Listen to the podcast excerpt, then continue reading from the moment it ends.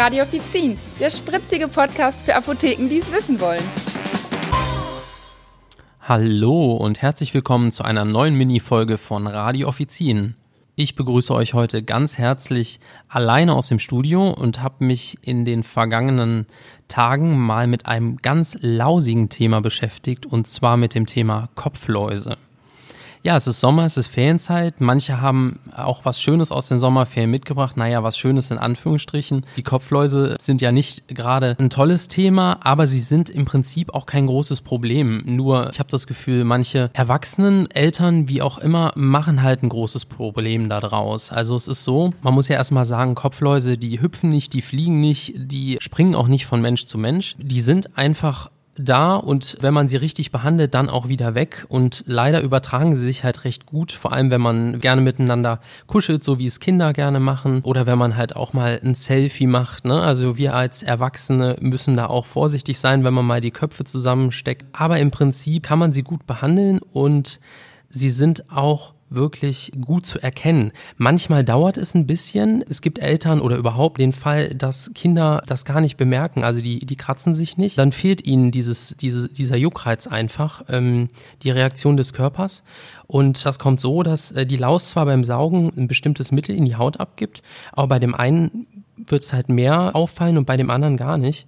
Und deswegen ist das Jucken nicht unbedingt ein typisches Symptom dafür, dass man von Kopfläusen befallen ist dann muss man auch manchmal sagen, ist zwar blöd, dass die Eltern es nicht erkannt haben, aber das muss man denen dann auch mal irgendwie gutheißen.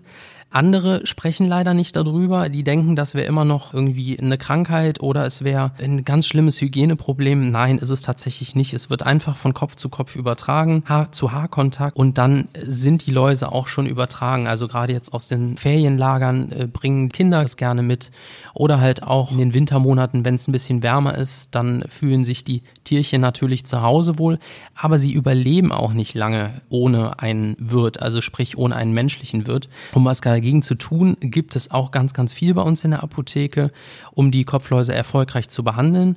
Wir müssen dann erstmal abklären, was, was ist da los, wie können wir die bekämpfen und was gibt es für Mittel.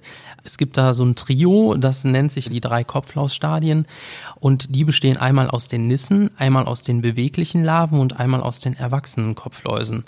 Und nur die erwachsenen Kopfläuse, die können halt wirklich noch weitere Läuse produzieren dann ist es halt einfach so, dass wir ganz viele moderne Läusemittel in der Apotheke haben, die ihr ja auch alle kennen solltet oder bestimmt auch kennt. Das Wichtigste ist eigentlich, dass alle guten Läusemittel berücksichtigen, dass einfach die Larven getötet werden und natürlich auch die Läuse und auch die Nissen abgetötet werden. Also so, dass da gar nichts mehr überlegt auf dem Kopf und das aber trotzdem auf sanfte Art, also sanft zur Kopfhaut und dann auch noch leicht anzuwenden. Für die Eltern in dem Fall. Meistens können es die kleinen Kinder ja noch nicht unbedingt selber machen. Und viele Läusemittel sind erstattungsfähig für Kinder bis zwölf Jahre, auch ganz wichtig zu wissen.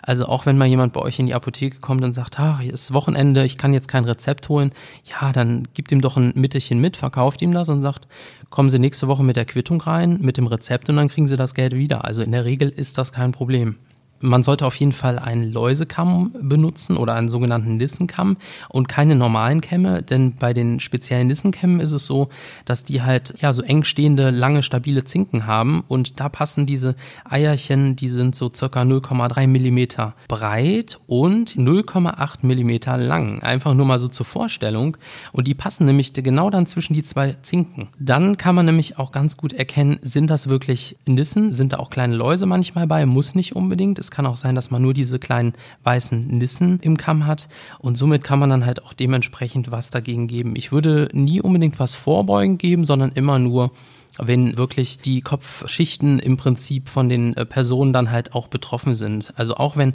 ein Kind in der Familie betroffen ist, heißt es jetzt nicht, dass man alle sofort behandeln muss. Auf jeden Fall kontrollieren, ist da was oder ist da was nicht auf den Köpfen. Denn es ist nicht so, dass die Läuseeier von den Haaren runterfallen. Es ist auch nicht so, dass die Läuse irgendwie auf den Polstermöbeln lange rumkrabbeln oder sich irgendwie auf den Mützen oder Kuscheltieren wohlfühlen. Das funktioniert nicht. Ähm, wenn man einfach ein gutes Gefühl haben will, dann ist es ganz gut, wenn man die Schlafanzüge, die Bettwäsche, die getragene Kleidung einfach mal bei 60 Grad wäscht. Aber wirklich nicht übertreiben, denn keine Kopflaus, die, die würde diese Temperaturen in der Waschmaschine überleben. Und wie ich eben äh, eingangs auch schon mal gesagt habe, ähm, die überleben auch nicht lange ohne einen Wirt. Und von daher ist das wirklich kein Problem. Und natürlich auch nochmal wichtig zu sagen, die Reinigung der Kämme, Haarspangen, Bürsten, das ist natürlich ein Thema, gerade wenn man dann die Läuse wieder los hat und holt dann wieder seinen Kamm, seine Haarspange raus und denkt, jetzt ist alles vorbei, dann hängt da noch ein eingeklemmtes Tierchen dazwischen. Ja, da natürlich dann bitte nochmal alles sauber machen, aber das kriegt man ja auch hin. Ja, vorbeugen kann man bei Läusen nicht wirklich, die gab es schon immer und die wird es auch immer geben. Köpfe werden immer zusammengesteckt, wie wir heute gelernt haben, egal ob jetzt bei kleinen Kindern im Kindergarten, in der Schule oder halt auch bei uns als Erwachsene, wenn wir mal wieder ein Selfie zusammen machen. Aber es hat nichts mit seltenem Haarewaschen oder mit irgendeiner mangelhaften Reinlichkeit zu tun. Es ist einfach der Fall, dass die Dinger da sind und wenn sie wollen, dann kommen sie und wenn nicht, dann nicht. Wenn, dann habt ihr einfach Glück gehabt, wenn da keine sind bei euch. Und ähm, ich kratze mich trotzdem immer wieder, wenn ich einen Kunden in der Apotheke habe. Das ist einfach das Gefühl, das kann man auch nicht loswerden. Ich kratze mich jetzt schon wieder bei dem Thema. Aber wenn ihr mehr dazu wissen wollt, dann gibt's das Aufbaumodul Kopflaus bei Apothekia. Da findet ihr das Wichtigste zum Thema Kopflaus und wie man sie wieder los wird, ne, das Wichtigste.